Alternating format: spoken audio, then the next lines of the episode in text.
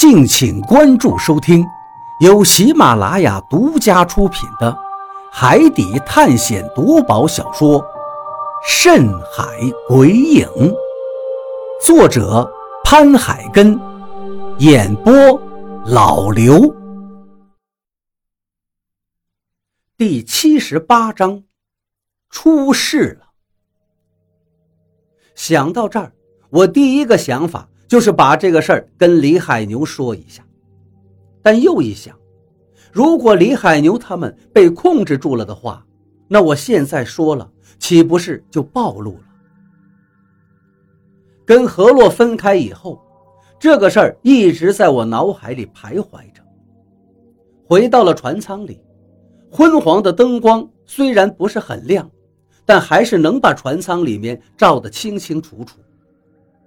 老毛的左半边脸好像是被马蜂蛰了一样，满仓正在用湿毛巾给他冷敷。船上不可能有冰块，现在只能是用毛巾浸湿海水，当然没有冰块效果好。老毛，你怎么样了？我上前问道。老毛抬起头看了我一眼，勉强道：“死不了。”海牛哥呢？我扫了一眼，船舱里没有看见李海牛的人影，就向满舱问道：“我在这儿。”李海牛的声音在我话音刚落就响起，我看见他从船的底舱走了上来，昏黄的灯光照在他的脸上，让他的表情看起来有些飘忽不定。小鱼。你跟我出来一下，看看鲸鲨的尸体。如果没有被鲨鱼吃完的话，说不定还能给我们剩下一点。李海牛说完这句话，就径直向门口走过去。到了门口，他又回头看了看我，我点了点头。海牛哥，那个吊着的灯被鲨鱼给咬了。李海牛听了我的这个话。使劲的拍了一下大腿，哎呀，我怎么把这个事儿给忘记了？哎呀，算了算了，好在船上的灯还有几个，虽然坏了几个，但剩下的还够我们用。我跟着李海牛走到了船舷边上，李海牛并没有把灯直接放下去，反而是把灯弄灭了，看了看四周，接着。压低了声音对我说道：“小玉，有个事儿啊，我感觉还是要跟你说一下。实际上，我们的船现在的位置到补给的地方，最少还得七八天，也就是现在航线的终点。”什么？我愣了一下，我估计两天是到不了，但是四五天还是有可能的。可七八天，那真的要命了。哦，我点了点头。那怎么办？现在缺少食物和淡水，但是那个婆娘，我不知道你注意到了没有，她一直都有水喝，甚至早上起来还有水洗脸洗头，而且用的都是淡水，所以。这个婆娘一定有办法把海水弄成淡水。小鱼，我知道这一听可能有些不可思议，但是这婆娘来历神秘，十分古怪。我如果不是有百分之百的把握，绝对不会跟你说这个事儿的。李海牛可能是看出来我脸上露出来的惊愕了，赶紧解释道。实际上，我惊愕的不是这个，何洛能弄出淡水的事儿，我早就知道。我惊愕的是李海牛的观察力，他竟然能观察到何洛用淡水洗头洗脸。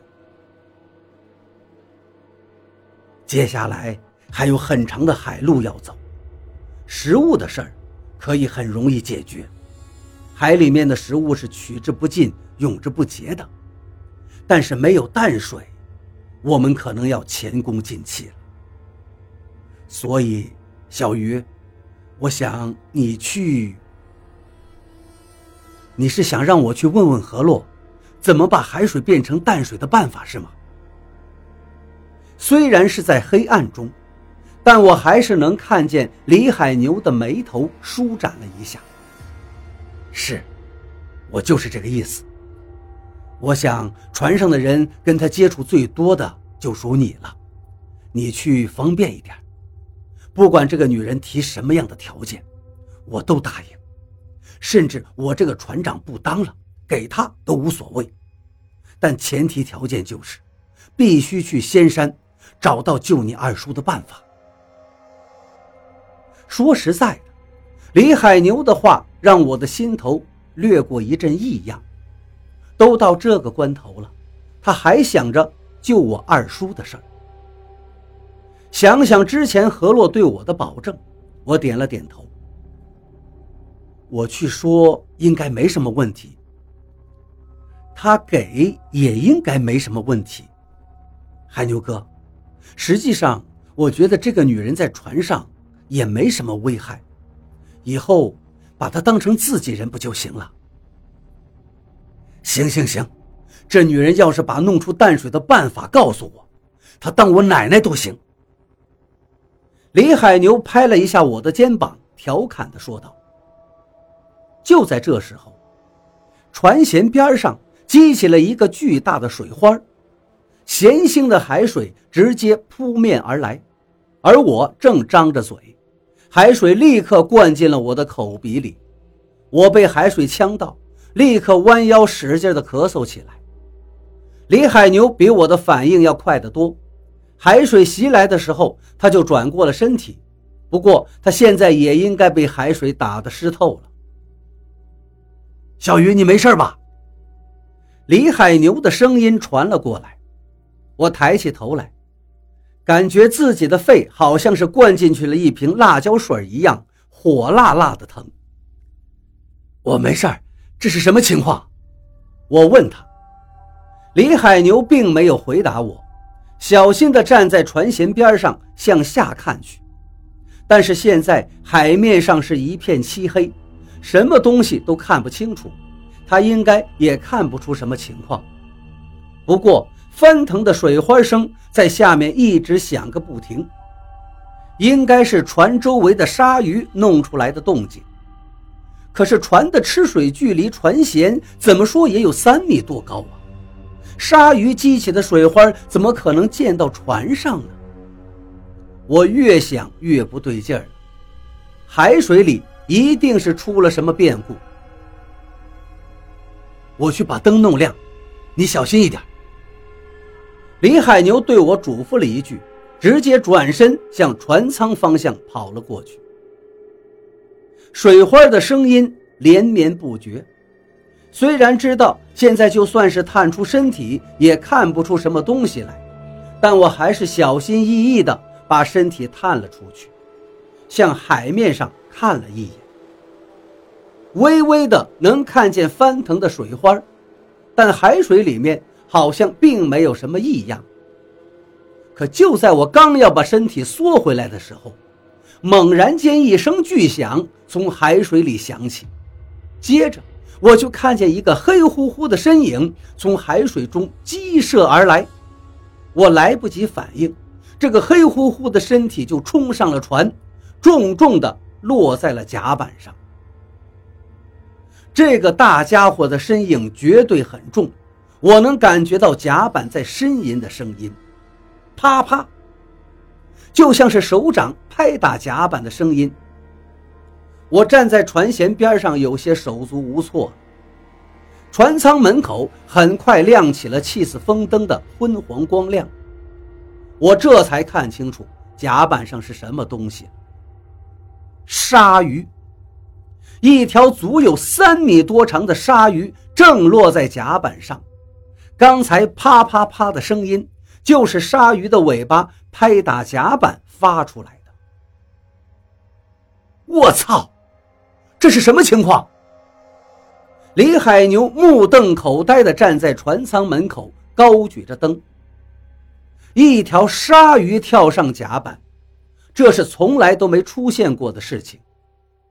如果是一条小渔船在河面上航行，有鲢鱼会跳上甲板，这个绝对常见。因为鲢鱼受惊后，本能的反应就是往上跳，所以鲢鱼跳进渔船里很正常。但是渔船也不能太高，太高大的渔船，鲢鱼想跳也跳不上来。但是，一条鲨鱼竟然能跳上三米多高的渔船。鲨鱼的重量就不说了，三四米长的鲨鱼最少也有几百公斤。他要用多大的力量才能从海水里跳上三米多高的渔船呢？这就好比是一个人一跃直接跳上七八米高的房顶。这条鲨鱼不知道是因为猛然间脱离了海面，现在有些不适应，所以不断的挣扎着。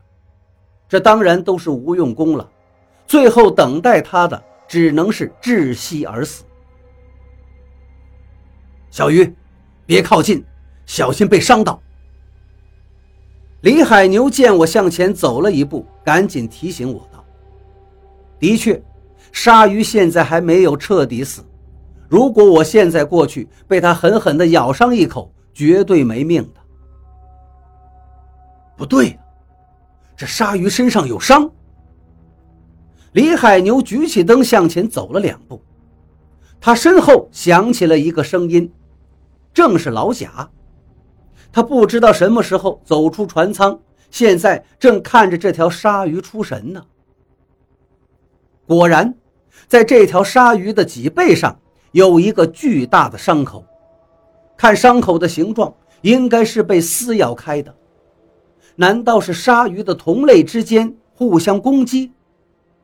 这也有可能，鲨鱼是有领地意识的。有的鲨鱼在饥饿的时候就会攻击同类，可是刚才一条鲸鲨的尸体刚沉下去呀，这些鲨鱼怎么会攻击同类呢？这一条鲨鱼应该是伤得太重了，也或许是因为脱水的时间有点长了，就这一会儿的功夫，它的身体剧烈的抽搐了几下，尾部就软绵绵的落了下来。老贾。斧头！李海牛回头喊了一声，老贾立刻转身，又回到了船舱里，接着就从里头拿出来了一把斧子。李海牛接过斧头，把气死风灯递给老贾，向鲨鱼走了过去。斧头高高的举了起来，狠狠地剁在了鲨鱼的头部，这条鲨鱼再也没有了动静，死了。李海牛抽出了斧头，深深地出了一口气。我这才放心地向前走了两步，来到鲨鱼的身边。那巨大的伤口暴露在空气中，但是我从这些伤口里，却看出了一些不寻常。这条鲨鱼脊背上还有一些抓伤，而且这不应该是锋利的牙齿弄出来的。应该是陆地上的野兽才有的爪子弄出来的，这让我的眉头皱了起来。海里面的鲨鱼的身上怎么会有被陆地上的野兽爪子弄出来的伤口呢？而且这爪子抓出来的伤口很是巨大，甚至在我认知的野兽里面，除了熊以外，似乎还没有别的野兽能弄出这么大的伤口。啊！我刚要把这个新发现对李海牛说的时候，海水里响起了一声沉闷的吼声。这个声音，我太熟悉了。